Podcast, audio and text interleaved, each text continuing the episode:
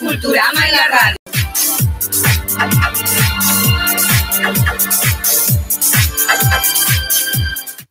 Excelente mañana para los amigos de Chiriquí, Veraguas, Bocas del Toro y de la comarca Nove Buglé que nos están sintonizando a través de la 106.9 FM de Radio Chiriquí y para el resto del mundo que nos escucha y nos ve gracias al sistema real audio de Internet a través de radiochiriquí.com y también a través de YouTube en la, en la página de Radio Chiriquí. Recuerden que también nos pueden escuchar a través del 861 de cable onda. Gracias por permitirnos estar en sus hogares en la edición 241 de Culturama en la radio. Hoy es jueves 16 de mayo del 2019 y gracias al apoyo del grupo Unidos por la Educación, formado por ciudadanos de nuestra provincia que buscan generar discusión positiva sobre la problemática educativa actual. Un saludo cordial eh, de quien les habla, Itzel Cortés. Hoy estaré en compañía de Milagro Sánchez Pinzón, quien estará llegando en pocos minutos a Radio Chiriquí y también en los controles. Muchísimas gracias a la eficiente atención de Matthew Tortiz. Gracias, Matthew, por tu accionar todas las semanas con Culturama en la radio. Y también eh, queremos agradecer el apoyo del amigo Omar Avilés Orocu, quien nos escucha desde Houston, Texas, y quien comparte este mensaje del gran político y escritor británico Benjamin Disraeli. Los jóvenes de una nación son los, son los depositarios de la posteridad y el gran secreto del éxito en la vida estrima en que el hombre esté preparado para cuando se le presente la oportunidad. Matthew, escuchemos ahora el mensaje de esa gran institución educativa, la Universidad Tecnológica OTEIMA, formadora de líderes, que hace posible la transmisión de este programa educativo a través de Radio Chiriquí responda a las exigencias de la sociedad del conocimiento, actualizándose en las nuevas herramientas informáticas que promuevan la interacción didáctica, inscribiéndose en la especialización y maestría en entornos virtuales de aprendizaje, enfocada a construir espacios virtuales educativos que le coloquen a la vanguardia en el uso de plataformas y sistemas telemáticos. Fecha de inicio, 26 de mayo del 2019. Para más información, contáctenos al 775-285. Universidad Tecnológica OTEMA. Formadores de líderes. Bueno, también queremos eh, dar las gracias a los que nos escuchan cada jueves y que participan en nuestro programa con sus llamadas telefónicas. La semana pasada cumplió años la señora Eleida Fuentes en Los Cabezos Boquete y el saludo es de parte de su hija Josefina Pití, de su nieto Luis y de toda la familia que celebra con alegría ese aniversario más de vida. Y también un saludo súper, súper especial para este señor padre, el señor Virgilio de León.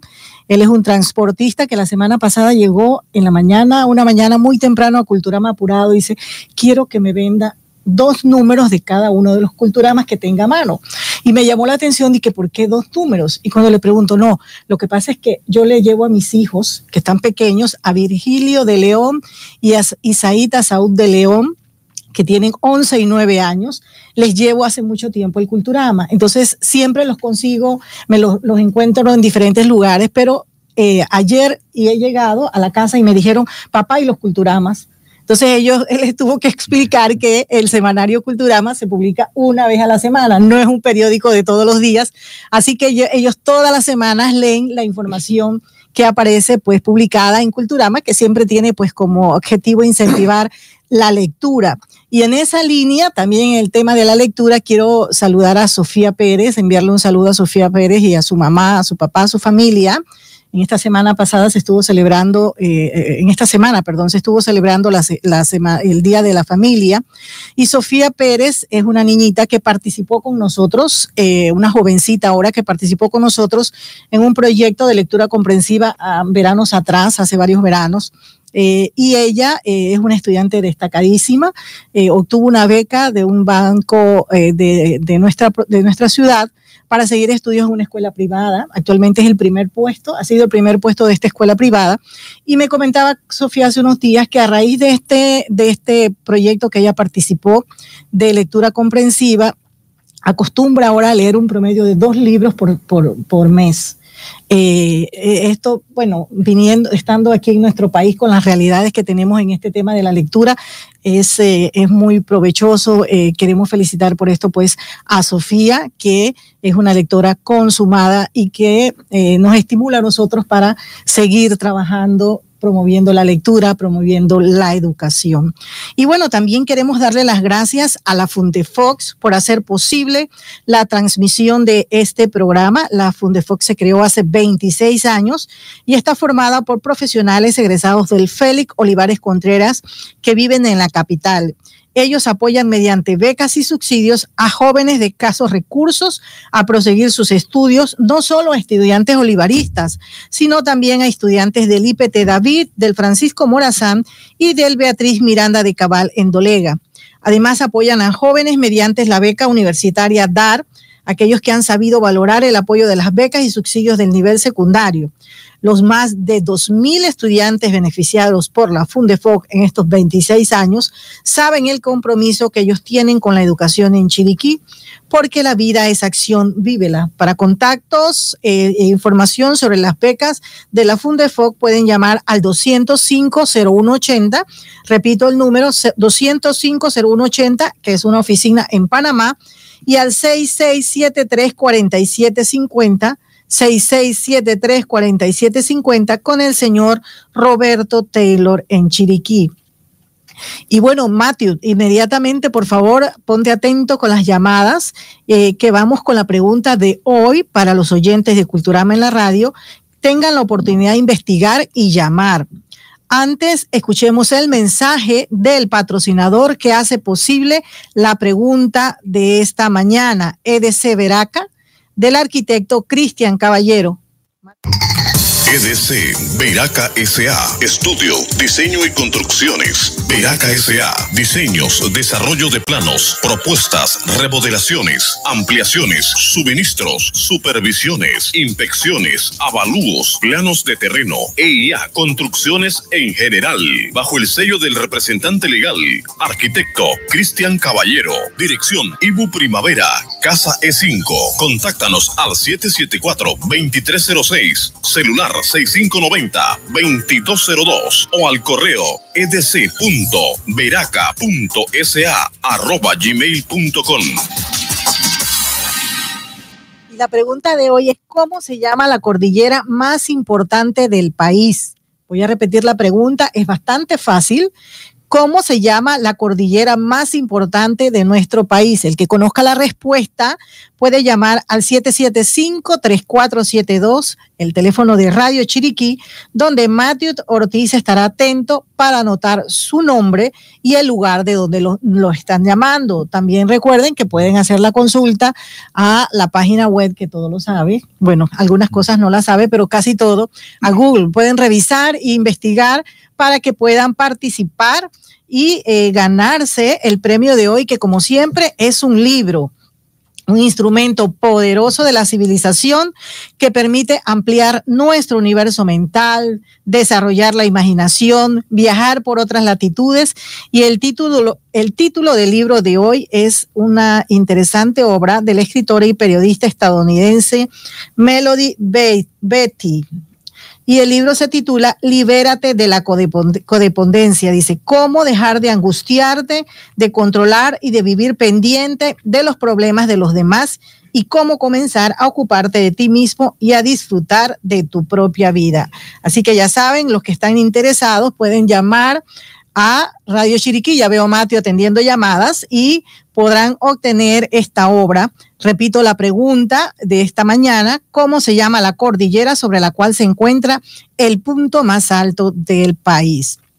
Y el premio para hoy también es gracias al apoyo de Productos Químicos Ibis en Doleguita. Su propietario, el profesor Dionisio Pérez, le ofrece todo en reactivos químicos para profesores, investigadores, estudiantes de secundaria y universidad también vidrieras para los laboratorios de escuelas, instituciones e industrias en general. Yo creo que nuestro invitado esta mañana debe conocer esta empresa, ¿verdad? Porque estudia con ella. Eh, también tiene productos industriales, ácido potasa, cáusticos, limpiadoras de llantas, grasas, en fin, de todo lo que usted busque en materia química. Para consultas pueden llamar al 775-8919, 775-8919.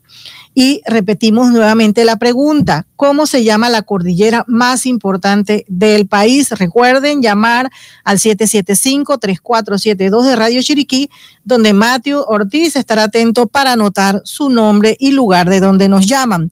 Y son las 9 y 13 de la mañana. Esto es Culturama en la radio por Radio Chiriquí y vamos a pasar de inmediato al segmento eh, que consideramos más importante o el que cumple los mayores objetivos de esta programación radial. El segmento La educación que queremos, por cortesía del Instituto Nueva Luz, cada día más fuerte en su propuesta educativa, ofrece técnicos superiores reconocidos por el MEDUCA en las carreras de que nuestra región necesita. Su lema, Educando para un mundo competitivo, el edificio Nueva Luz queda a un costado del Parque Infantil en el barrio El Carmen y diagonal a la Escuela José María Roy. Para mayores informes pueden llamar al 850-6811, 850-6812. Y el invitado esta mañana es el, invitado especial. Siempre le, ponemos eh, eh, estos adjetivos calificativos porque siempre son especiales para nosotros y estoy segura que para los oyentes. Es el doctor Orlando Cáceres. El doctor Cáceres realizó estudios en eh, Rusia y en Alemania, estudios de maestría en Rusia y de doctorado en Alemania. Actualmente es el decano, el que fue electo en las semanas pasadas en las elecciones de la Universidad eh, de la UNACHI. Eh, él es el, decano electo pues, de la Facultad de Ciencias Naturales de la UNACHI y es un investigador, director del Centro de Investigaciones Micológicas de esta institución educativa. Eh, muchísimas gracias por aceptar acompañarnos, doctor Cáceres, sobre todo porque sabemos pues, que es una persona muchísima, muy, muy ocupado y eh, eh, los micrófonos pues de Radio Chiriquí y de Culturama en la radio son suyos. Por favor, háblenos un poquito para que los oyentes puedan conocer sobre usted antes de entrar en su materia de trabajo, de investigación, un poquito sobre usted, la persona. Sí, primeramente para darle gracias por su invitación, eh, bendiciones, ¿verdad? Gracias a los oyentes también. Orlando Cáceres nació en los Algarrobos de una familia formada eh, por Santiago Cáceres y Nelva Méndez de Cáceres. Eh, nací de una familia, vengo de una familia de 10 hijos. ¡Wow! Grande la familia. Sí. Eh, mis primeros estudios en la Escuela de los Algarrobos, de allí entonces fui al Instituto David, ya en ese periodo estuve viviendo con mis tíos en David. luego pasé al Morazán a estudiar el bachillerato en ciencias. bueno, fue una trayectoria dura ese periodo porque a veces no había para los pasajes. Así que eh, se procedía a caminar hasta los algarrobos. Wow, ¿desde David? Desde David. ¿De veras? De veras, desde David. Wow, de una caminata de cuántos. Un periodo difícil, una hora, a veces media hora, 45 minutos, a veces bajo la lluvia. Eh, bueno, a veces también la ayuda de los amigos fue importante, ¿verdad? La ayuda de los amigos para aportar pasajes, para eh, los libros de estudio. Bueno, me, me dediqué bastante a las bibliotecas ¿verdad? Porque no había esa facilidad de adquirir libros. Esa, precisamente. Y de allí, bueno, entonces eh, se dio la oportunidad de que se ofrecían becas a Rusia. Había mucho temor en ese periodo eh, mucho temor en ese periodo porque si uno iba a estudiar comunismo, que se le iban a volver ateo, que si a uno lo sí, recuerdo eso. de las brujas. Que si a uno lo iban a volver guerrillero, nada, de eso, nada de eso regresó conmigo. ¿En qué año fue eso, profesor? Eh, 1982. O sea, yo ya estaba en la, el área casi de Gorbachev, ¿verdad? Sí, sí, eran, eran, los últimos días de Brezhnev. De Brezhnev. Sí, eh, allí eh, eh, logré entrar a la Universidad Estatal de Moscú, a la Lomonosov. Con una beca. Sí, con una beca a la primera universidad de Rusia. Pasé bien los exámenes de la preparatoria, aprendí el ruso y ahí entonces obtuve un título de maestría, prácticamente fue licenciatura, maestría porque se combinan los dos juntos, en microbiología con énfasis en inmunología. Luego de eso regresé a Panamá, hubo un montón de problemas para que esos títulos se acreditaran, eh, pasar a embajadas, a eh, ministerios de relaciones exteriores, logré entrar a la UNACHI y luego entonces conseguí una beca, prácticamente una beca con bastante financiamiento propio para irme a hacer el doctorado. Entonces fui, hice el doctorado en la Universidad de Goethe Universität en Frankfurt. Ah, sea que- Alemania. Estuve en las dos partes, ¿verdad? Como digo, en la capital financiera de Europa y estuve en la capital del comunismo en ese periodo, Rusia, ¿verdad? Moscú. O sea que usted habla, además del ruso, habla alemán. Sí. Y creo que del ruso. portugués también. Un poco y estoy tratando de aprender, ¿no? güey? Vamos a ver. Y habla inglés también. Eh, lo leo, lo escribo, no. Cuando se da la situación lo logro, pero a Ujú. veces mezclo el inglés más con el alemán porque son muy parecidas las lenguas, entonces hay una mezcla allí. Pero trato de ver si logro, ¿verdad? Porque uno nunca deja de educarse, dominar unos dos o tres idiomas más. Ese es, Wow, ese es, su, ese es su plan de vida. ese es mi plan de vida. Sí, sí. Eh, estuve prácticamente 11 años en Europa, así que eso me ha dado una educación totalmente de otra visión, ¿no? una visión más europea de la educación. Que se refleja, que de hecho se refleja En los viendo- trabajos. en los trabajos, no solo eso, todo. Milagro, en las propuestas que el doctor Cáceres utilizó o, o- o planteó para su campaña para ser electo eh, candidato, para ser, perdón, electo decano de la Facultad de Ciencias Exactas. Casualmente estábamos revisando eso. Todos son planteamientos de una universi- universal, universidad universal, con, con- con otro concepto. De nivel estudio, académico, como se correcto. debe ser. Sí, yo planteo siempre que el estudiante debe ingresar a la investigación, a dedicarse a la investigación en sus primeros años de estudio. Eh, ¿Por qué? La razón de que el estudiante llega solo al periodo de tesis a, dedicarse a la investigación. Eso no es muy compatible con que vaya a desarrollar eh, eficientemente una tecnología o eficientemente conocer una metodología de investigación. Eh, mi propuesta es que el estudiante a partir de sus primeros años, tercer año, cuarto, quinto año, se integra a la investigación, a los centros de investigación, que haga pasantías internacionales, es interesante, ¿verdad? Que el estudiante pueda relacionarse con laboratorios internacionales o a nivel nacional, eh, laboratorios de, de excelencia, porque los tenemos en nuestro país, y que el estudiante pueda integrarse a partir de su tercer año, cuarto año ya a la investigación. No trabajando en una tesis, lógicamente, porque la tesis se trabaja en el último año de estudio, a partir del cuarto año en la Facultad de Ciencias, pero sí antes de este periodo que el estudiante vaya familiarizándose con todos los métodos de investigación y tratando de eh, obtener el máximo rendimiento eh, eh, de este conocimiento. Eso es interesante si recordamos, bueno, los que estuvimos en las alas universitarias, que recordamos que ese es como, como el cuello de la botella cuando los estudiantes se gradúan y muchos estudiantes desertan en ese proceso porque no conocen la investigación, las metodologías y no, no están familiarizados y se les dificulta mucho realizar los trabajos de investigación para eh, optar por su título, su licenciatura, no sé.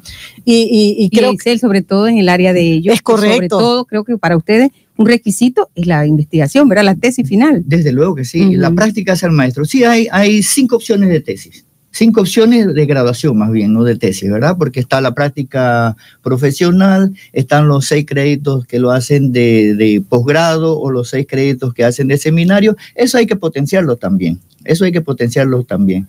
Pero eh, la oferta académica debe ser de excelencia. Claro. No solamente la investigación, sino la misma oferta eh, de excelencia. Yo tengo eh, muy buenos colegas que se dedican a la investigación, que se dedican a la docencia, que dan su vida por la docencia, pero hay que de cierta manera potenciar un poquito más esa educación. ¿Esto cómo se hace? Logrando pasantía no solamente para los estudiantes, sino también para, Para los, los profesores profesores. que vayan a centros de investigación, que se relacionen con la industria a nivel nacional, ¿verdad? Con las empresas a nivel nacional, con las instituciones del Estado que se dedican a la investigación, que allí van, a, allí va, allí, hacia allí van dirigidos nuestros pasos, ¿verdad? Nuestros frutos, nuestros estudiantes van a insertarse en ese mercado laboral, ¿verdad? Ese mercado laboral no solamente es educación, sino también es producción. E investigación también. Claro, Eh, una pregunta, profesor, porque hasta hace unos años la Facultad de Ciencias Naturales y Exactas eh, reunía eh, pocos estudiantes. Usted entraba a biología, a química, física, habían cuatro o cinco estudiantes, pero ahora estamos viendo que han crecido sustancialmente el número de, de estudiantes eh, ¿Cuántos matriculados en Es esta que- facultad. Es que ha crecido la oferta académica. Exacto, Ha por crecido eso la oferta académica. Creo que ronda arriba de los 900 estudiantes. Ha crecido la oferta académica. Se, eh, salió la licenciatura en tecnología médica, precisamente que fue mi creación. Eh, de allí estuvo eh, la está la licenciatura en farmacia, está la licenciatura en nutrición, está la licenciatura en ciencia y tecnología de alimentos, la química, la de física, la de matemática, la de biología, la de recursos naturales, y algunos énfasis que se están dando por allí. Bueno, esto es importante para los jóvenes que están en este momento en quinto o sexto año, que sepan que ya nuestra facultad aquí de la UNACHI, la de Ciencias Naturales, tiene, como dice usted, ya una gama de áreas desarrolladas y que esperamos bueno, en los próximos cinco años. ¿Cuánto dura el decanato? Cinco años. Cinco, años. Eh, van a haber cambios sustanciales, un programa de trabajo muy bien pensado. Eh, como dice él, eh, estuvo ¿cuántos años en Europa? ¿15? 11 años. 11 años. Así que muchos de estos elementos de ese viejo mundo que marca pautas de investigación y desarrollo, eh, usted trae esos modelos. Sabemos que deben adaptarse a nuestras circunstancias, pero muchas de esas cosas positivas pueden implementarse sí, Allí yo le planteaba a mis estudiantes y creo que por eso mi oferta caló en ellos. Eh, precisamente es esto, de la investigación, de las pasantías, ¿verdad? La, importancia. Explíquele a los jóvenes que conocen este término quizás por primera vez en qué consiste una pasantía. Una pasantía consiste, por ejemplo, en un laboratorio de Europa, pongamos el caso, tengo eh, colegas en la Universidad de Praga, en la Universidad de Carles, por ejemplo, o en la Universidad de Frankfurt, y ellos nos ofrecen su laboratorio para que el estudiante pueda hacer un mes o dos meses eh, eh, una pasantía, un trabajo de investigación allá, se puede dedicar a la investigación, a trabajar la parte molecular o a trabajar a parte de su tesis, ¿verdad? Eh, anteriormente habíamos logrado, conjuntamente con la Agencia de Intercambio Alemán, un proyecto en que los estudiantes viajaban, ¿verdad? Esto ya se terminó el proyecto, pero estamos, queremos volver a, agarrar estos vínculos, ¿verdad? Que los estudiantes, eh, poniendo claro parte de su esfuerzo, puedan dirigirse a, estas, estos eh, laboratorios y realizar parte de sus investigaciones, ver cómo eh, allá se investiga y traer también, tratar de, que lograr que ellos capten esta, esta tecnología de trabajo y la traigan. Y no solamente para el beneficio de ellos, sino también para sus otros compañeros de clase, aquellos que no logran, no logran este paso. Pero sí es algo, hay algo importante que hay que recalcarle a los estudiantes. El idioma es muy importante.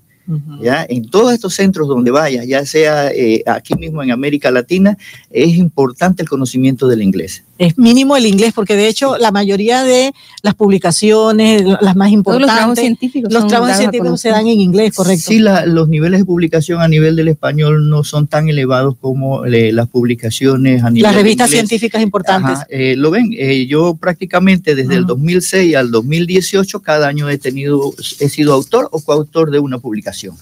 Ya, actualmente eh, trabajo, actualmente trabajo bastante en los ifomicetos acuáticos, en hongos acuáticos.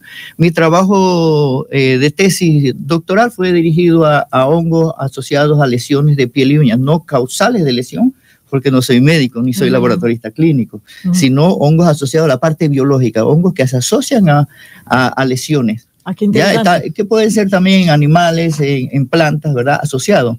Eh, sin poner la parte esta de que es causal de, una patología, no, eso no lo sé yo, eso lo saben. Usted investiga el mismo organismo. Sí, el mismo organismo, ¿verdad? Eh, háblenos un poco porque eh, Milagros es Se llama micología, ¿no? Esa disciplina. micología. También es un término para, para enseñar aquí, ¿verdad? Micología sí, tiene la que ciencia que se, se, encarga de estudiar los hongos. Los hongos. Sí. Y eh, mi formación básica es microbiología, o sea, abarco el mundo de las bacterias, de los virus, de los hongos, de los protozoarios, dentro de ese mundo me manejo y son mis clases actualmente en microbiología a los grupos de, de microbiología de la facultad. Y es algo súper importante, de actualidad, coyuntural, porque sabemos que la, la, la, sociedad humana se enfrenta cada día a, a enfermedades vinculadas con estos organismos y también estaba el área comestible. Usted también tiene que ver con eso. Porque hay conozco, conozco, de estos hongos, pero no me dedico a esa parte. Actualmente, realmente mi fuerte es la micología y actualmente trabajo con infomicetos acuáticos, los hongos que se encargan de degradar las hojas que están en el río. Es interesante esto, escuchémoslo. Eh, eh, estos, hongos, no, estos hongos se encargan de que la hoja que cae al río la degradan, la hacen palatable, quiere decir la hacen comestible para otros organismos y, producto de ello los ríos se encuentran con vida. Cuando pequeñas cantidades de cualquier sustancia química eh, se depositan en los ríos, ¿qué sucede? Los hongos desaparecen, son muy susceptibles a la contaminación. Entonces el río empieza a podrirse, se va llenando de hojas, porque no hay este organismo que degrada la hoja para que otros organismos luego, eh, lleguen a formar, a comerla.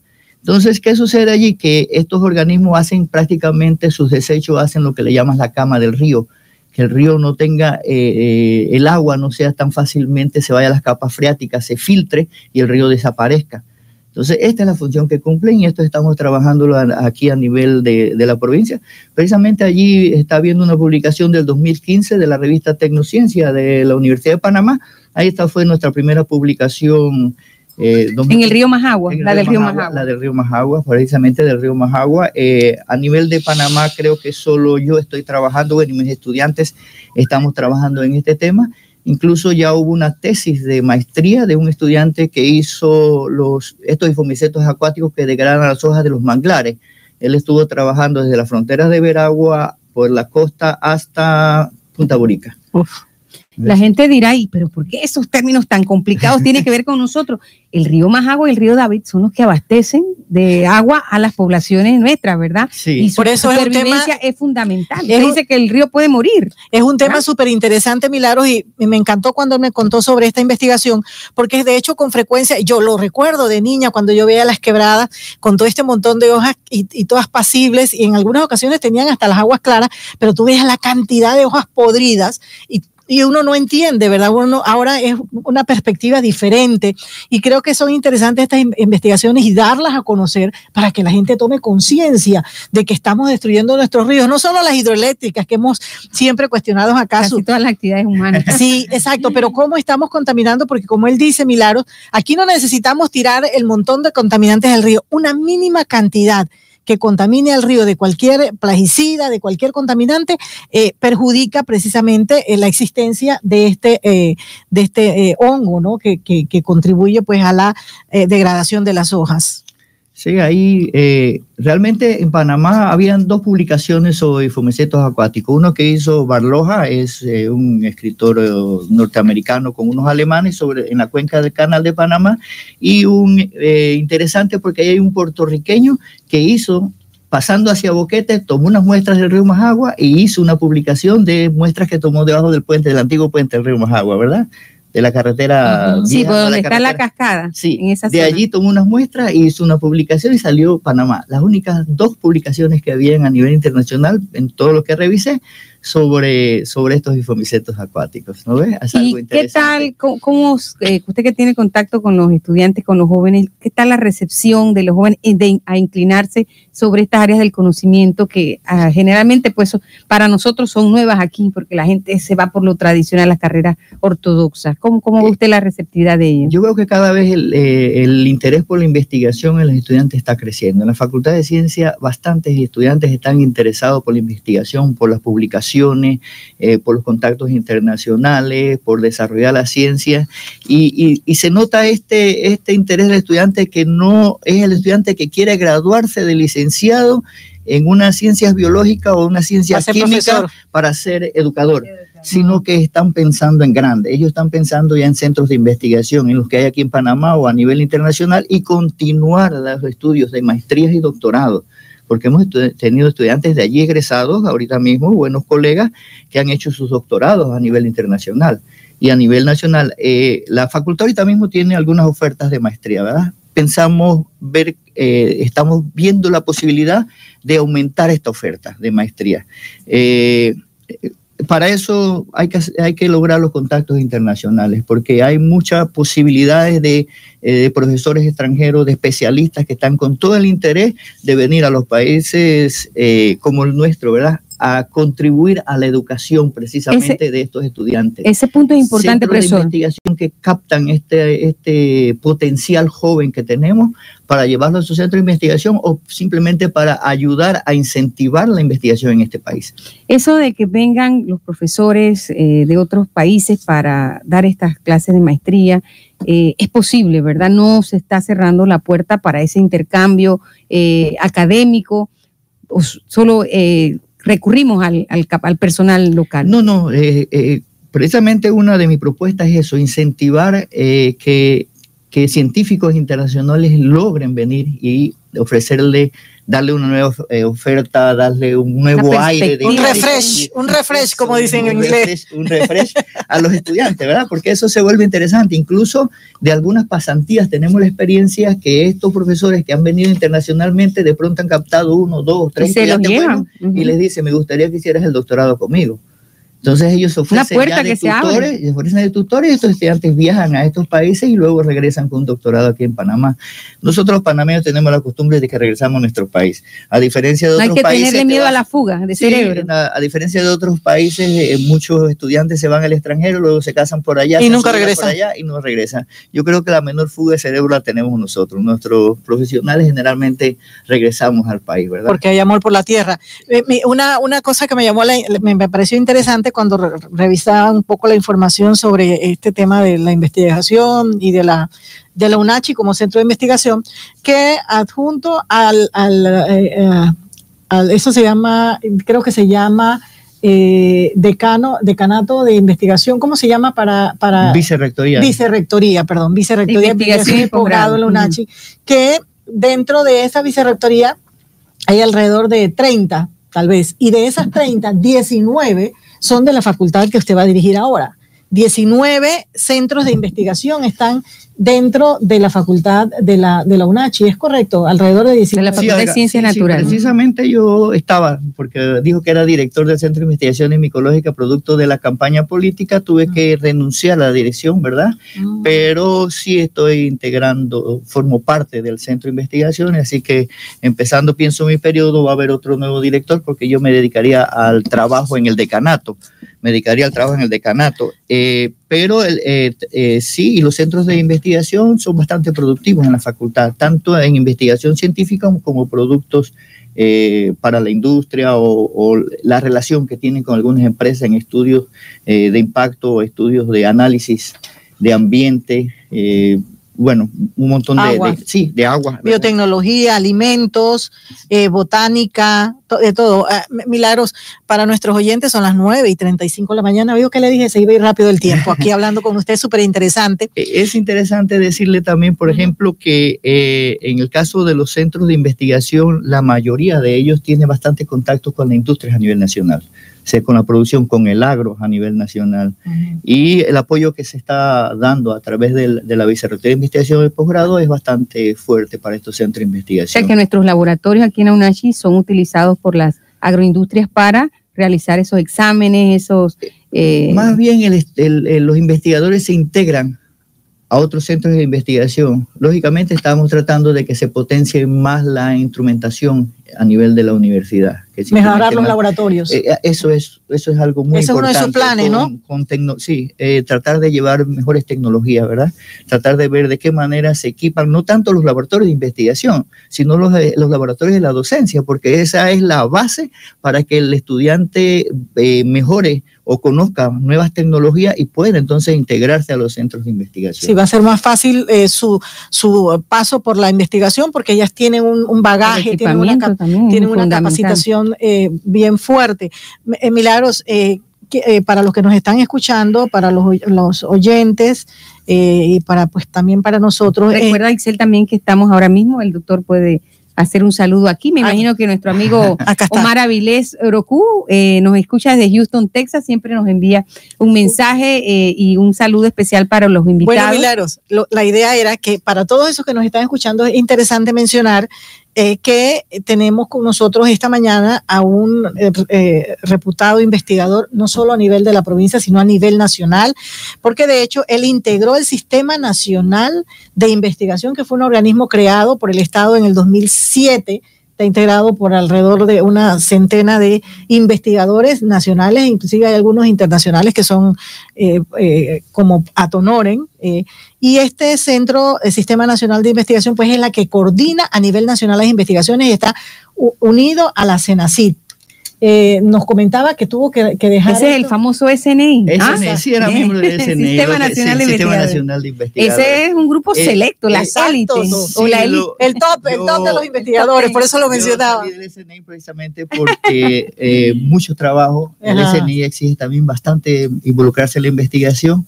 Eh, a pesar de que tengo las publicaciones, no me postulé nuevamente. Tengo todas las posibilidades de, de postularme, pero eso requiere un esfuerzo extra. Y Eso ahora requiere- tiene un compromiso y- muy grande. y sí, Oh, definitivamente. Tiene que cumplir todo eso que está escrito aquí. Eh, Nosotros nos vamos a encargar de darle seguimiento.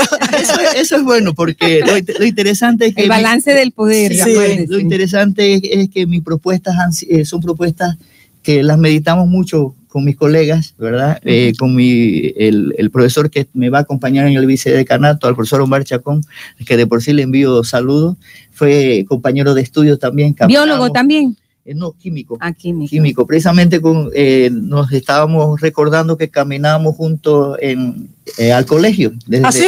Pero, sí. pero él no estaba en el Félix Olivares. sí, pero el Instituto David. Ajá. Él vivía por el Ibu y ah, en ese ya. periodo vivía con mis tíos en el Ibu, así que cuando pasábamos y caminábamos desde el Ibu, pasábamos por el Sachiari y luego pasábamos por Cerro Cuarto, que se llama ese Sí, en Avenida Octava. a la feria y de ahí estamos en el Instituto David ¿Se iba a pie? Sí, claro. ¡Wow! Sí, Aprendan, escuchen, Yo también, chicos. Milagro, te aclaro, yo caminaba de calle Octava al Instituto David todos los días, lloviera, tronar o relampagueara. Sí, lo que wow. pasa es que era difícil el transporte. Sí, claro. Era difícil a veces coger dos buses y luego... Y no había plata. Ah, y a veces no había Milagro, dinero. y no solo eso, tú, tú llegaste un poco tarde, pero él caminaba desde el colegio cuando estaba en el Morazán hasta los Algarrobos. Sí, cuando no había dinero. O wow. Miren lo que se logra jóvenes con esfuerzo, constancia uh -huh. y con propósitos bien definidos, profesora. Bueno, eso también es bastante eh, que los padres influyen mucho. Eso, eso. queríamos que los nos padres. hablara sobre el papel de ellos en, en sí, el apoyo de su estudio. Nosotros somos 10 hermanos y todos, Cáceres, ¿qué el segundo apellido? Méndez. Cáceres, Cáceres Méndez, ahí mm. de los Algarrobos. Nací en el mismo pueblo, no nací en el hospital. Ya somos dos que nacimos en el pueblo. Yo nací en su mamá la partearon. Sí, mi abuela. Ah, su abuela. Sí, así que de, de, de, allí entonces, sí, ellos siempre nos inculcaron el estudio, ¿verdad? Tengo eh, hermanos ya con eh, profesionales, eh, la mayoría de ellos profesionales, todos trabajamos, todos, eh, como dicen, nos criamos prácticamente juntos, porque mi mamá trabajaba en el hospital Ovaldía, eh, allí en trabajos manuales, mi papá trabajaba en el MOB de pintor, y prácticamente estábamos solo en casa, ¿verdad? ¿Y qué les decían sus padres sobre la educación, sobre la importancia vital en, en sus vidas? Bueno, terrible cuando sacábamos las notas. Entonces no querían a la escuela porque no querían, eh, al colegio no querían ir porque no querían escuchar que les regañaran por parte nuestra, ¿verdad? Así que eso era llegar a la casa. Un y, nivel de exigencia tenía. Sí, y llegar a la casa. Por y, eso y que pudo ir a Alemania, porque allá son, sí. son, muy duros. Bueno, también el, el, la educación en Rusia también es muy fuerte, ¿ya? Uh -huh. Y yo me he caracterizado, ¿verdad? Generalmente no llegar tarde, ¿verdad? Siempre esta puntualidad. Puntual, lo noto hoy, ¿verdad? Que sí, me dijo sí. a tal hora y estamos a la hora. eh, Eso Nosotros es. tratamos también de, de eso que eso es. se haga, eso de la hora panameña no existe, es sí, una vergüenza nacional. Y eso es parte de la educación, es exacto, parte de la exacto. educación, ¿verdad? Entonces. Sus eh, estudiantes tienen que llegar a la hora en punto. Bueno, horas panameñas llegan, ¿verdad? Ah, Yo siempre no. se las perdono, pero no debe ser. Uh -huh. No debe ser. Deben llegar siempre a la hora, y cumplir con sus trabajos a tiempo, ¿verdad? Porque esa es la, la, capacitación. Yo recuerdo de un profesor que tenía en Rusia de que me daba bioquímica. Él fue preso por, en la Segunda Guerra Mundial, primero por los alemanes y después, eh, por los rusos. después por los rusos creyendo que cuando estaba preso en Alemania, eh, como era bioquímico, había trabajado con los... Sí, entonces él, él, él, nos decía algo muy importante. Él siempre nos daba una oportunidad más a los extranjeros, los latinoamericanos. Eran, no éramos tan buenos, excelentes químicos como eran ellos, ¿verdad? Los europeos. Con mejor formación. Sí, claro. Ellos traen una formación de, eh, científica prácticamente desde la escuela.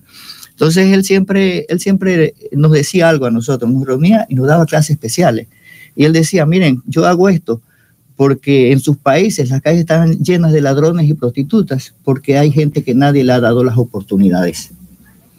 Entonces, ese concepto creció en mí. Hay que darle oportunidad a la gente. Hay así, que ayudarle a la gente.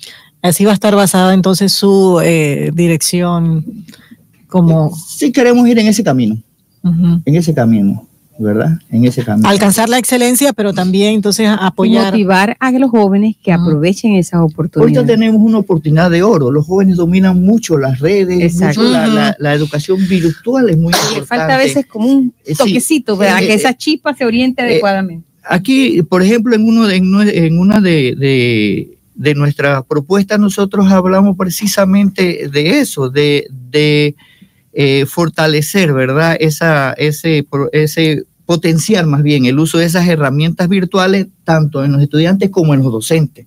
Así hay una interacción más efectiva de la docencia entre estudiante y docente.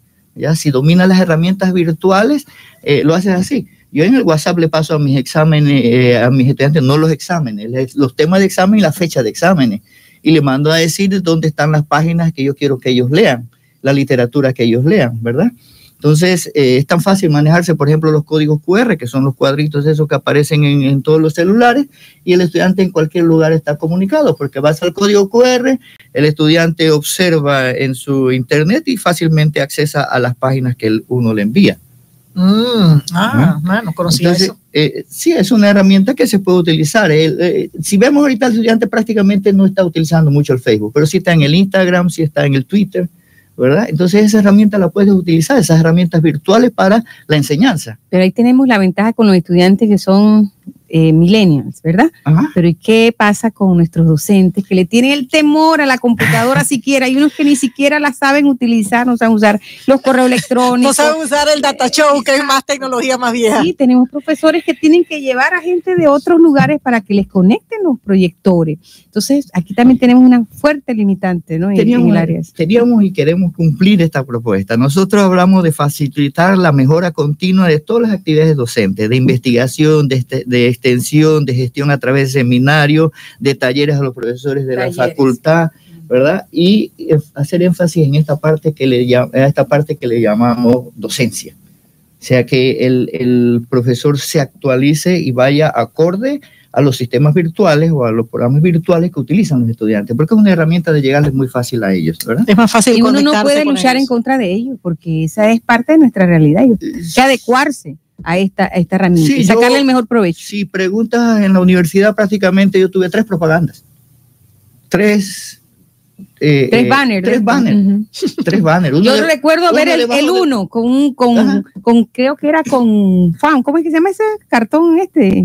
El que Sí, se sí, usa pro- sí. para proteger a, los Sí, a, la- a el los electrónicos, ¿no? Sí, Ajá. de, eh, Y el seco con un uno. Esa Sí. fue la que vi en solitario y no había nadie atrás. Ya, ya. Eh, eso fue un trabajo gracias a mi señora que le gusta hacer cosas de decoración, es enfermera, ella hizo, agarró y hizo esa parte de la propaganda. Eh, eh, tres, tres banners nada más, uno debajo de un palo de mango, me senté con los estudiantes debajo del palo de mango y hice lo que siempre hacía. Yo siempre ando, prácticamente siempre ando con frutas por allí, allí. Mango, mango, Ah, mango, llevaba mango. Pero yo tengo allí mango. Ah, oh, ahí estamos listos, no, no Sí, se ahí puede ir siempre- entonces. Siempre mi mochila. anda. Pero- Profesor, se puede entonces, ir. definitivamente usted no fue de esos profesores que tuvo que cerrar su, su campaña con algún cantante popular porque no, no, no coincide Es que- eso con que- su pensamiento. Es que yo creo en la docencia y en la investigación, el proselitismo político se debe dar en base a propuestas, ¿verdad? En base a propuestas, en base a... eh, ¿Ves cómo fue esta campaña política en este país? Eh, se están hablando de regalos, ¿verdad? Entonces, ¿cómo puedes convencer a la gente por el estómago? Si lo que en la universidad, por ejemplo, tienes que convencer a la Por gente con ideas, con ideas, no con, no con el estómago, ¿ya? Entonces, ¿qué le estás proponiendo? Mira, yo te quiero dar una educación de calidad, que es lo que deben exigir los estudiantes de sus profesores, una educación de calidad, porque nosotros nos debemos a ellos. Entonces, esa educación de calidad es lo que te va a dar después, entonces, a tu estómago y a de tu familia. Claro, a mejorar tu nivel de vida, Y tu sobre calidad todo, de vida. Milagro, me pareció interesante cuando vi los resultados de esta campaña universitaria. eh, me pareció interesante no solo la forma en la que ganó el, el doctor Cáceres, o, o más bien sí me pareció interesante y quiero puntualar ahí. el modelo que debemos Exacto, eh, no solo el modelo, sino que eh, eh, habíamos dado en algunas ocasiones, eh, cuando nos- no nos sentíamos tan optimistas, por perdido eh, el nivel, la capacidad de los estudiantes universitarios para discernir, para la maduración. Sí, exacto. Y sin embargo, creo que se empiezan a ver esos frutos, y se, se se ven reflejados precisamente en la forma en la que el doctor Cáceres ganó su campaña. Como él mismo menciona, llevaba mangos a los estudiantes y, le habla- y les hablaba. Pero eso lo hago de siempre. Eso O sea, no- eso- eso- No, no, era para no, el voto, pero- pero- Isel, no era por el voto, era no, porque siempre yo lo sé, yo sé, lo que quiero decir es que Usted sabe bien que yo siempre Sí. he llevado mangos o Mangos, regala aguacates, no solamente a los estudiantes. Sino a todos, sí, así, sí. Paso por allí. Porque son la- de los algarrobos, ¿eh? Sí, de, de la, en la familia siempre hay frutas y también los amigos regalan. Entonces Ay, la dice, se están perdiendo los mangos. Veo, mira, eh, llévales aguacate a la gente o vea y busca las naranjas o las mandarinas. Eh, mi papá regala las frutas. Él no le se pone molesto es si la esa es la mentalidad de campo. Sí, si le apedrean el largo se pone. Pero lo la- importante aquí, la lo importante aquí es que el estudiante se interesó por esa por esa paginita que usted tiene doblada, donde están sus propuestas. O sea, todos son, apuntan a la, a la, a la capacitación, a la educación, fundamentado en el estudio, en la investigación, o sea, las cosas que realmente van a lograr que nuestro país empiece a respirar y empiece a respirar un aire limpio, puro, libre de la contaminación que vivimos, en la que vivimos actualmente. Así que yo creo que Milagros ha sido muy, muy interesante. El doctor tiene, Cáceres tiene A que... lo mejor tiene otros minutos, Ixel, no te preocupes. Lo Sí. que pasa es que está preocupada porque hay que dar otro mensaje, sobre todo Vamos el a- del doctor vamos a Abel. Gómez, quien es un cirujano dentista y está pronto a cumplir ya este mes, mejor dicho, ya está celebrando sus 39 años de servicio en la comunidad. Él atiende en Plaza Oteima, específicamente en la oficina número 7, y de lunes a viernes está hasta las 2 de la tarde y el viernes específicamente. Los sábados atienden la noche y los domingos de 8 a, a 12 mediodía. Les voy a dar su número, el 775-6133, el número del doctor Abel Enrique Gómez Goff, odontólogo integral. Bueno, Milagros, y también eh, queremos mencionar el apoyo que brinda a esta programación Empresas de Transmisiones Panamá, ubicada en la vía interamericana, 300 metros antes del semáforo que conduce hacia Lunachi. Su propietario, el señor Guillermo Valencia, es un especialista en cajas de transmisiones automáticas y repuestos para todo tipo de vehículos, conoce todas las fallas que afectan este tipo de transmisiones y su vasta experiencia hace posible la solución a su problema vehicular. Lo que no existe en el mercado local, él se lo consigue a través de Internet. Su teléfono es el 774-1039, el celular 6747-9457. Ya Matthew Ixel está listo para darnos eh, la lista de las personas que acertaron a la pregunta de hoy. Adelante, Matthew. Si así es, el día de hoy participaron 39 personas, entre ellos está Alcides Cabré desde la Riviera, Félix Blandero desde Boquete, Ramiro Camarena desde Alto Boquete, Luzmila Pinzón desde David, Alfon- Al- Adolfo Ríos desde Hornito, Betsabe Montes desde San Mateo, Cristal Rosario de la Torre de hasta Barrio Estudiante, Gloria del Cid desde Boquete, Marta Jované desde Boquete, Virginia Esmeralda Camarera, Camarera, Carrera hasta Boquete, Verónica Stone Strip desde Bocas del Toro, Jenny, Castillo desde David, Minerva Pinzón desde Boquete, Rodrigo Macay desde Doleguita, Rodrigo Pereira Aparicio desde Querévalo, Abdiel Rodríguez hasta el Bongo de Bugaba, Oscar Rodríguez hasta David, Marta Lisbeth Araúz Caballero desde David, Itzel, Itzel Ferguson desde Villa Clara, Rigoberto Ordóñez desde Boquete, Chavales Silvera desde David, Henry Sul. Sí me, vamos a que Es que- es que son- Todavía- todavía no has terminado, son un, son, son, el día de hoy superaron los récords. Eh, don Chavales Silvera desde David, Henry Solís hasta el Barital, Elidiola Araúz desde Alange, Roselena de Vázquez hasta San Cristóbal, Rosa Guillén hasta Cerro Iglesia, Carlos Vega hasta Barital, Nelson Pineda desde los Algarrobos, Graciela Guerra desde David, Luciano González desde David, Doris Pití desde David, Miriam Acosta desde Nuevo Vedado, Roselena de Vázquez hasta San Cristóbal, Fermín Bonilla desde Doleguita, Iris Kiel hasta La Chorrera, Marlene Romero hasta Los Naranjos, Fermina López hasta Las Lomas, Ramón Sánchez hasta Libu Cementerio, Raquel Kadosh desde Boquete y bienvenida Ríos hasta San Pablo. Ahora sí, ahora sí, Matthew. Es que eran tanto, es tanto. que le traen una interrogante acá al doctor Cáceres sí, vivo, es de que- parte de Raúl Espinosa. Y yo estoy segura, Milagros, que tanta audiencia también está pues un poco vinculada a la presencia del doctor Cáceres y toda la información que ha vertido esta mañana aquí sobre la investigación, sobre los estudios universitarios y, y las propuestas y que las propuestas, campaña correcto. de estos niveles exacto, exacto. Hoy es una, una combinación interesante de invitados porque tenemos a alguien en la línea científica, pero también que está un poco viendo o plasmando con su realidad la realidad que tenemos en este momento político que acaba de pasar. político académico. Es sí. correcto. Bueno, y eh, tenemos 39, ¿correcto, Mateo? Profesor, díganos un número del 1 al 39 para elegir a la persona que se va a hacer acreedor del libro Libérate de la codependencia de Melody Bates. 26. ¿El 26, Mateo? El número 26 en nuestra lista es el señor Carlos Vega hasta el Barital. Bueno, don Carlos Vega puede pasar por Culturama de 8 y 30 a 12 y en la tarde de 1 y 30 a 4 y 30. Y la respuesta Excel, tú debes tenerla ahí a mano. bueno, Milagros, la respuesta eh, eh, para esta mañana es cómo se llama, la pregunta, ¿cómo se llama la cordillera sobre la cual se encuentra la cordillera más importante del país? Eh, la respuesta llega gracias a la empresa Impresos Modernos y a su propietario Omar Hassanier. No olviden que de Impresos Modernos salen todas las obras geohistóricas editadas por Culturama y nuestra publicación semanal el teléfono de impresos modernos, donde usted puede cotizar sus trabajos, es el 775-3015 y la respuesta es la cordillera de Talamanca.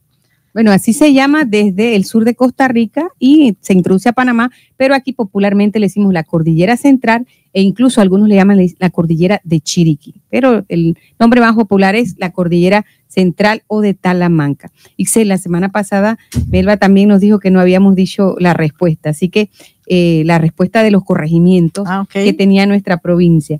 Ixel, vamos a dar rápidamente eh, la agenda de la celebración del aniversario de Chiriquí en el distrito de Boquete. Habíamos pensado pues que eh, se avecinaba esta celebración y no íbamos a tener pues los eventos que siempre organiza el distrito anfitrión, pero ya Boquete nos ha hecho llegar que mañana, incluso desde hoy jueves, comenzaron las actividades de las 9 de la mañana para conmemorar el aniversario 170 de la provincia. Están haciendo en este momento un concurso de vestidos con materiales reciclables y paralelamente un concurso de mini chef. Esto es a nivel pues de los niños y jóvenes del distrito. El sábado 18 de mayo a las 9 van a tener una maratón estudiantil que parte del municipio y va a estar pasando por la avenida central hasta la peatonal del Parque de Boquete. Además tendrán pues competencias deportivas a las 9 de la mañana en el Colegio Pío XII. Esa noche van a estar pues celebrando en el gimnasio de los Naranjos eh, la elección de una reina provincial. Bueno, Milagros, y también el martes 21 de mayo, tres grandes actividades en el gimnasio de los Naranjos. El concurso de la Chiqui Reina, la competencia del maestro más popular. Es interesante mencionar aquí que se van a seleccionar entre los, las propuestas enviadas de cada uno de los distritos. Así que este creo que es un tema, esta es una competencia que todos Nos deberíamos... Falta investigar la Orixel para ver Correcto. y el concurso de bailes de antaño. Y el miércoles 22 de mayo, la jornada de reforestación en los seis corregimientos del distrito de Boquete, esto es en Palmira, Caldera, Alto Boquete, Los Naranjos, Bajo Boquete y Los Jaramillos. El viernes 24 de mayo, en el Salón Arco Iris, de la feria el Gran Consejo Provincial de Representantes de Corregimiento y personal de la Junta Técnica desde las 9 de la mañana y en la noche desde las 8 en el Salón La Trocha de la feria, entrega de los premios Quetzal 2019, que son reconocimientos a personajes de la provincia y del distrito. El 25 de mayo, el sábado, van a tener eh, desde las 2 de la tarde un gran desfile de expresión multicultural y en la noche a las 7, entrega de la bandera al abanderado de don Felipe Ariel Rodríguez. El domingo 26 de mayo a las 8 de la mañana van a tener la misa dedicada al aniversario 170 de la provincia y luego en el municipio un programa cultural. Eh, todas estas actividades culminarán con un desfile por las principales avenidas a las 2 de la tarde y la gran cabalgata por las principales calles de Bajo Boquete. Milagros, y quiero cerrar esta lectura de actividades con una el extracto de una poesía eh, de eh, la poesía chiriquí del dolegueño José Iglesias. Muy recordado. Sí, a quien recordamos eh, siempre por su amor a esta provincia. Decir chiriquí es contar historias, historias ancestrales que se pierden en el tiempo. Decir chiriquí es cantar con el viento y decir que en nuestros ríos y arroyos se baña la luna en cristalinas aguas es la sangre legendaria que brota de nuestras montañas. Decir chiriquí es escuchar el mar embravecido rugiendo la, la guerrera danza doraz. Así es, Ixel, y para el que quiera acceder, pues eh, la alcaldía de Boquete está haciendo llegar todo este itinerario de actividades para la conmemoración del aniversario 170 de la provincia. Rápidamente, Ixel, vamos a ver otras actividades eh, hoy se inicia a las 6.30 también la Feria del Libro, del Colegio San Agustín. Niños y jóvenes y padres, hay actividades para todos, robóticas, talleres de teatro, eh, conferencias con autores. Mañana a las 7 va a estar eh, el mexicano Carlos Cautemoc Sánchez. Así que hay una gran cantidad de actividades, por favor. Milagro, pero creo que hoy hasta el domingo. Los coordinadores han hecho un, un, buen trabajo porque de hecho hoy tuve que firmar para mi hijo que va a ir van, de, a, ir. van a ir de su escuela, van a estar de, desde las 7 hasta las 12 en esta, participando en esta actividad. Así que me no dio, esperen la invitación. Correcto, a los exacto, muchachos. exacto. Pero él está muy emocionado y a mí me pareció fabuloso. Yo sé que va a ser provechoso para él esta participación. Bueno, Milagros, recuerden que eh, en la biblioteca de Boquete para todo público está la gran exposición Horizontes con obras del escultor y pintor Ariel Jurado y estará abierta para todo el público hasta el 30 de junio. Y Culturama en la radio llega a sus hogares gracias a la Clínica Federal. Ese término, ustedes saben, es muy popular. Ofrece servicios de laboratorio, psicología, toma de presión gratuita y atiende medicina general. ¿Dónde está ubicado? Frente al Canal Ban y allí le atiende el doctor Eduardo Castillo. Les voy a dar su número, el 730-7263. Se lo repito, el 730-7263. Y el sábado 18 de mayo, el concierto de este mes en la Biblioteca de Boquete estará a cargo de la camarata, camareta juvenil Esi Casal, bajo la tutela del conocido director internacional Víctor Mata, quien ofrecerá un tremendo concierto de cuerdas para toda la familia. Hora 5 de la tarde, donación 10 balboas. Bueno, Milagros, eh, tenemos, eh, para los que están sintonizando ya la última parte de nuestro programa, hemos tenido con nosotros la compañía del doctor eh, Orlando Cáceres. Eh, queremos pedirle en, en, ya en los últimos minutos, doctor Cáceres, bueno, en el último minuto que nos queda, siempre pedimos esto a los invitados, un mensaje, un mensaje, una reflexión, sobre, una reflexión sobre la educación para los padres o los estudiantes que nos están escuchando sobre la educación, su importancia, eh, eh, que, la importancia que tiene que educarse no solamente es importante como persona, sino eh, educarse es importante para lograr una sociedad más justa. Y para lograr esto hay que tener suficiente fe, suficiente fortaleza y suficiente amor para lograrlo. Si no cuentas con eso, no lo logras.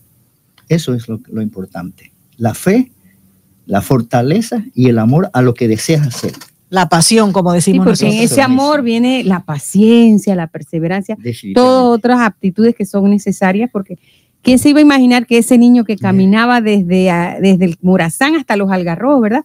Iba a lograr escalar eh, posiciones académicas eh, viajando por Rusia, por el viejo mundo y llegar pues ahora acá a nuestra universidad para hacer cambios que vamos a estar pendientes de ellos y seguro que van a ser muy visibles próximamente. Desde luego, yo agradezco a mis amigos, a mi familia que me han ayudado en esto, ¿verdad? Muchos han contribuido en esto y ténganlo por seguro que, como decía nuestro lema, ¿verdad? Queremos una facultad de excelencia académica, científica y administrativa. Y creo que tenemos, no creo, sino estoy seguro, tengo la suficiente fe y fortaleza de que lo vamos a realizar. Y amor. Porque no es un trabajo. Y el tercer elemento. Y que no es solamente un trabajo de uno porque siempre decía, para que haya arcoíris tienen que estar todos los colores, si falta un color no hay arcoíris, excepto en los de Simpson, ¿verdad? Que es blanco y negro, pero eso ya no es un arcoíris. No. Así que hay que unir fuerzas. Es una sola familia universitaria y todos juntos tenemos que lograrlo. Doctor, me estaba facilitando su número. No sé si alguien que lo haya escuchado también puede acceder a hacerle alguna pregunta, sobre todo eh, como nos ha dado información muy orientadora para esos jóvenes que quieran aspirar a esas becas que se están perdiendo, ¿verdad, doctor? Sabemos de la OEA, de instituciones del Brasil, eh, las de Senacit, incluso las del IFARU están a veces ahí, pero los chicos no, no buscan, no acceden. Es que a veces tenemos el temor de alejarnos de la familia. Uh -huh. Tenemos el temor de, de, algo desconocido. Los panameños de tenemos. Ser, de ser, alejarnos de nuestra zona de confort. Hoy, irnos a la capital es terrible. Salir de Chiriquí a la capital. La bueno, pero usted me dice ir a Frankfurt y yo voy directo. pero me dice pasar por la capital de Panamá. Eso sí lo pienso. Bueno, amigos, eh, de esta manera, muchísimas gracias, doctor Cáceres. De esta manera hemos llegado al final de Cultura en la radio, agradeciéndole a los controles a Matis Ortiz para nuestros oyentes los mejores deseos. Bueno, milagros, de aquí tenemos que llevar al doctor Cáceres, bueno, no puede, tiene que ir a clase, al restaurante Los Campesinos en el Terronal, donde tienen un menú siempre variado y tentador que a usted le costará decidirse. Aquí se ofrecen todo tipo de comidas criollas, pero mejor compruebe usted mismo y pase por el restaurante Los Campesinos. Pueden llamar al 6913-7201 y hacer sus pedidos especiales del Serén de mañana viernes, del agua de pipa, de la limonada, de lo que usted se le antoje, la tortilla asada, las bolitas de carne, el tasajo. Bueno, no sigo porque me va a dar hambre. Y si Dios le permite, nos escuchamos el próximo jueves. Milagros, ¿quieres decir algo más? Sí, que tenemos el compromiso para el próximo jueves con el ingeniero Nicolás Choi, que nos va a hablar de eh, la responsabilidad social, que es un tema muy importante para las empresas y sobre todo el proyecto que tienen ellos en el sector de Mata del Nance de las Lomas, con los niños de esa comunidad, que es un proyecto de en esta línea, la responsabilidad social empresarial. Yo quería darle gracias a mis estudiantes, a los estudiantes que apoyaron mi propuesta, a los profesores y administrativos que apoyaron mi propuesta y les digo, eh, no los voy a defraudar. Que así sea. Que sea así, amén.